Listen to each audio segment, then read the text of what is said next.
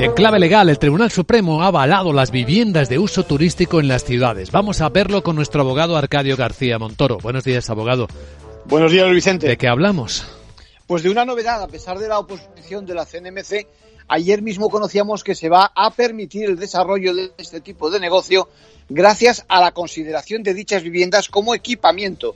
Equipamiento y no como residencial, de tal manera que con el previo visto bueno del gobierno local y algunas limitaciones, vamos a ver cómo el escollo que sufrían estos negocios hasta ahora desaparece y se afianzan en los núcleos urbanos. La clave estará en superar el informe urbanístico del ayuntamiento correspondiente y, sobre todo, cumplir con unos requisitos entre los que destaca el de no dedicar más de tres habitaciones de las viviendas particulares a este uso vacacional. Así que el número de habitaciones es lo que marca la diferencia con un hotel.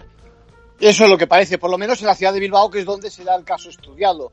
Bueno, la limitación de las plazas ofertadas por el proveedor particular A3 es la frontera, como dices, entre lo profesional, hotelero, y cualquiera de nosotros que se inicie en este tipo de negocio, ¿no? De esta manera, con poco más que una declaración responsable en términos turísticos, urbanísticos y sobre todo el informe de conformidad municipal, se superarán las trabas legales. Por supuesto que la Administración va a revisar si cumplimos unas condiciones de habitabilidad y seguramente nos pida que nos inscribamos en algún tipo de registro de empresas dedicadas a actividades turísticas. Pero en principio, acto seguido, vamos a poder sacar nuestra propiedad al mercado. En conclusión. Bueno, con planeamiento municipal, dice ya el Tribunal Supremo, por lo tanto, que se concilia ese alquiler vacacional con el uso residencial. Por lo tanto, vía libre para las viviendas de uso turístico. Gracias, abogado.